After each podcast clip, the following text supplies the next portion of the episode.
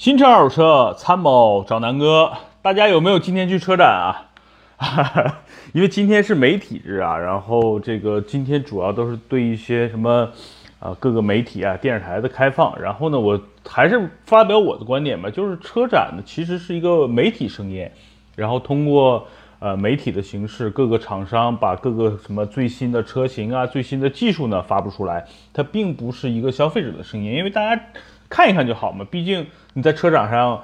除了一些高端的定制车型，你可以现场定之外，很多都是首发车型吧，你是定不了的啊。它毕竟还是以品牌宣传为主。那今天呢，接着南哥大家逛车展，然后呢，今天上来先吐槽啊。这次呢，日产集团在车展上没有什么重量的作品。我一直以为全新天籁是吧？北美已经上市了。是不是在中国也能同步做一个展示？没有啊，它呢这次就是展示了一个呃英菲尼迪 QS 五零全新的 QS 五零。那这个车呢，实际上怎么说呢？英菲尼迪这个品牌可能除了第一第一季《爸爸去哪儿》的时候火了一下，其实一直是一个不温不火。你说它差并不差，你说它好又好不到哪里去啊，这么一个特别尴尬的在国内的一个境地。那整个日产实际上在国内还是在靠轩逸啊、靠天籁啊、靠奇骏啊这些车型在走量，在整个完成整个品牌在国内的布局。所以呢，我觉得这次车展它没把天籁拿过来，我觉得就是一个特别特别不厚道啊。说说说说这个这个车展啊，大家想想啊，现在主流市场上。销售的这些 B 级车，甚至是 A 级车，咱们拿大众跟通用来举例。你看，现在整个通用是全部车企里边最先全部使用所谓的这个涡轮增压的车车型的这么一个企业。上至哈，你看它的这个君越啊、君威，下到它的这个克鲁兹，再到迈锐宝，几乎几乎啊，基本上马上都要用全部用涡轮增压来替代。这个原来的自然吸气了，然后看看大众 E A 八八八 E 二幺幺，对吧？一个一点八 T 二零 T，一个主打一点四 T 高高低功率，基本上也能够覆盖所有的产品线了。原来老的一点六的发动机也终于啊寿终叫什么寿终正寝啊，逐渐淘淘汰到这个历史舞台，然后新出了一个一点五升的发动机。其实就是说，在国内排量逐渐趋于小的情况下。国人其实对于动力是有需求的，所以必须用涡轮增压来替代，啊，这就是一个趋势。那说说现在 B 级车这个，这叫什么？日系三杰，对吧？凯美瑞、雅阁，然后天籁。那这次改款最激进的其实就是这个新雅阁的新雅阁 1.5T，然后美国呢还有 2.0T，但国内没上。目前呢 1.5T 在国内推了一个高低功率。我一直很很吐槽这一点啊，但是你能看出雅阁就是所谓的本田的决心，也是逐渐用 1.5T 的这个发动机取代原来所有的2.0自然吸气、2.4自然吸气的这么一个决心啊，这是这个趋势是对的，但是它定价太坑，这个单说啊。第二，大家看凯美瑞，凯美瑞虽然现在在国内销售的是2.0、2.5、2.5混动这三个动力总成，对吧？但是你能看出来，其实丰田家族在小排量 1.2T 啊，到中等黄金排量 2.0T 的布局是很全了。你看小的车现在卡罗拉、雷凌在在在用，然后呢，这个 2.0T 的车型呢，其实是在雷克萨斯的一些车型，包括汉兰达上面，包括皇冠上面都在用。那未来啊，未来凯美瑞的这个这个呃升级版车型叫亚洲龙，Avro。它逐渐要取代这个皇冠在国内的地位，它怎么取代？一方面是车的尺寸肯定比凯美瑞要大，那另外一点呢，肯定就是它的这个动力，肯定用的就是汉兰达这个动力总成了，这没得说，肯定是 2.0T 起或者是2.5加混动这个车型，对吧？那这是未来这个 Avalon 在国内的一个定位。那凯美瑞实际上现在我觉得丰田是给凯美瑞留了一个后路，什么后路呢？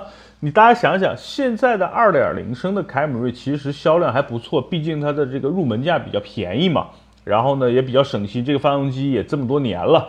第二呢，这个二点五升的这个就其实挺尴尬，就二点五的这个销量肯定是不如二点零销量好。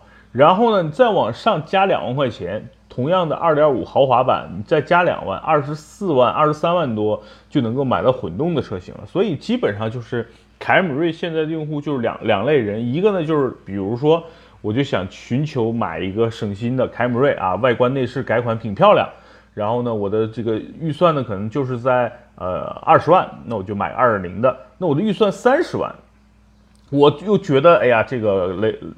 丰田的油电混合的这个系统确实很很迷信它啊，或者说啊对它有信仰，所以呢我就再多两花两万，就是大概二十五六万就能把这个凯美瑞混动开回来了。所以凯美瑞的用户现在是两类人啊。那再说说天籁，天籁现在主打是什么呢？性价比，二点零、二点五两个动力啊。我曾经是两代啊天籁的车主，二点零的动力其实跟二点五次真正你去开真的差别不大，所以你会发现整个。天籁的销量基本上百分之八十都是那个二点零的那个排量，对吧？咱们说说这二点五就很尴尬，你你说动力强它也不强，你说它弱呢确实挺弱。然后这个动力呢，在美国算是它的一个入门的车型，然后这一代的天籁好像在美国的销量就挺差的，因为现在在美国的这个所谓咱咱们叫 B 级车嘛，人家叫家用车市场，其实销量比较好的呢有思域。啊，然后呢，凯美瑞，然后呢，新的这个雅阁在美国销量还不错，但是新雅阁是比较贵，所以导致它销量不好。那凯美瑞在美国还是属于这个级别的一个销量王者。那凯美瑞在美国呢，就是二点五，然后再加一个二点五混动的，当然它还有一个三点五 V 六的车型，但是那个车型销量肯定也算比较少的了。那。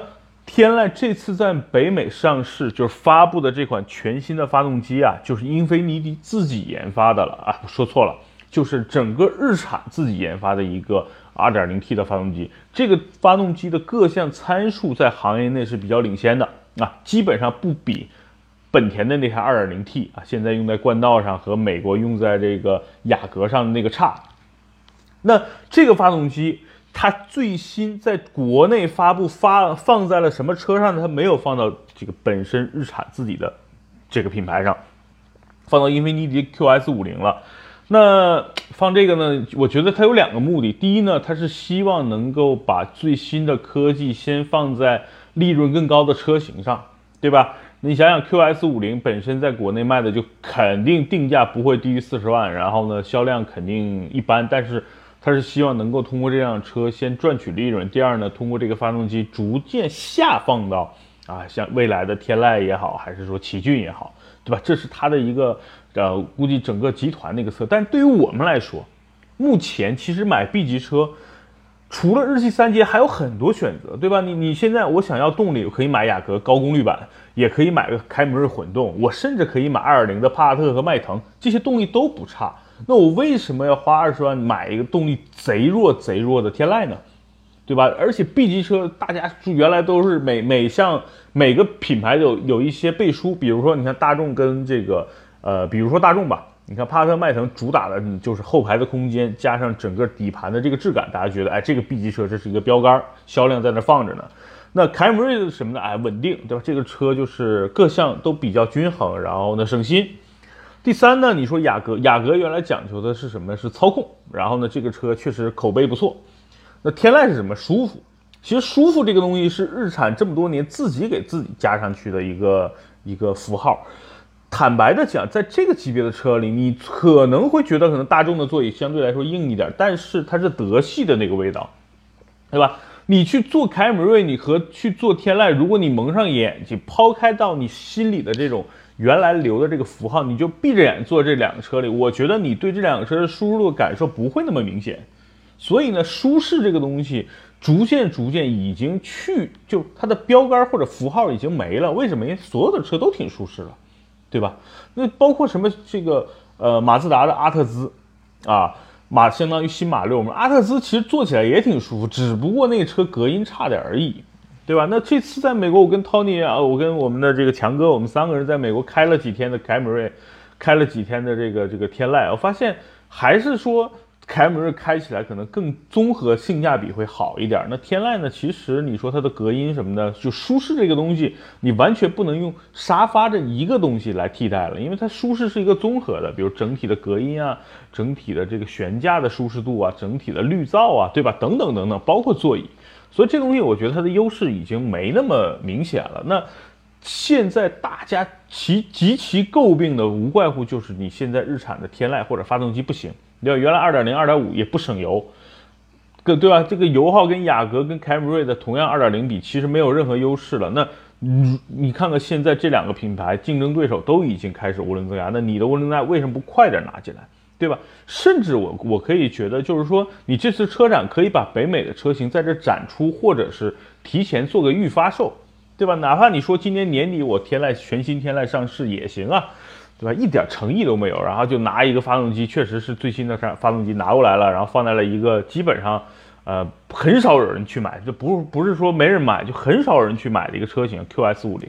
对，英菲尼迪现在整个全线的车型销量都很差，国内啊，美国销量挺好的，只是在国内就大家对这个品牌，第一呢，没有什么太多的认可度，因为大家想，二线的豪华品牌除了 BBA 之外，现在。沃尔沃也好，凯迪拉克也好，捷豹也好，哪个弱？包括雷克萨斯，对吧？都不弱。现在你看，捷豹也在拼命的在国内拖推 2.0T 的车型，对吧？不断的去降低它的售价，对吧？然后呢，沃尔沃也一样，S90 现在已经下探到了二十多万这个区间。然后呢，你看凯迪拉克更是激进，对吧？ATS-L 就当思域卖了。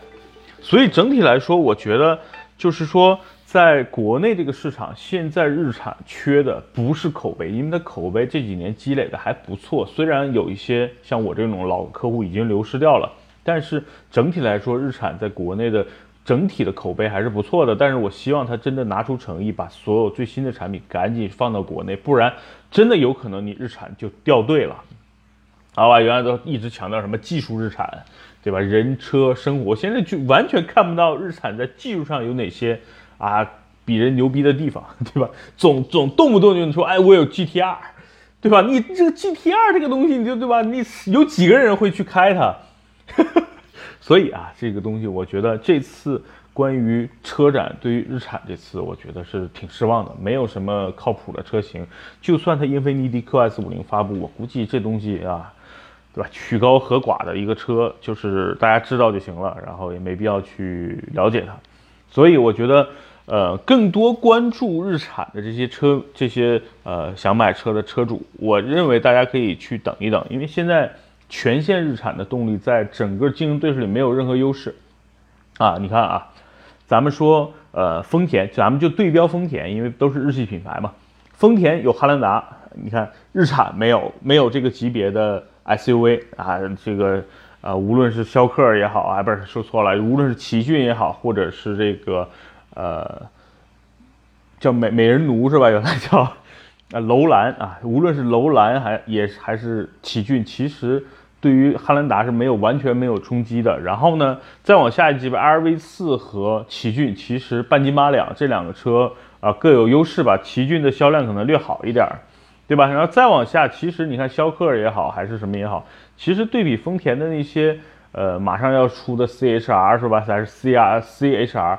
其实也没有什么技术优势了，因为丰田在在整个发动机领域的这个技术的积累真的是比较雄厚，对吧？你再去跟本田去比，就完全你更被本田秒得体无完肤了。所以，呃，这次车展啊，日产我就跟大家说到这儿，大家真的想买日系车，我觉得优先可以去考虑本田啊和丰田。呃，丰田呢，综合来说，轿车我觉得目前比较值得入手。如果你预算比较充足的情况下，我觉得买凯美瑞混动是非常非常靠谱的啊，又省油，然后整个车的动力操控都达到了一个呃史上最好的一代凯美瑞的，我觉得就是这么一个定义啊。原来凯美瑞你看省心是，但是内饰简单，这外观普通。现在呢，外观挺漂亮，内饰也很也算是 OK 了，很豪华了。然后呢，整个这次全新的混动版本，我我开过之后真的是，哎呀，真的是挺想拥有的啊！无外乎没办法，现在没没指标嘛，就是吧？现在我就我只有只有我的叉 C 六零多开一开了，好吧？那今天关于这个日产，关于车展，现在跟大家聊到这儿，拜拜。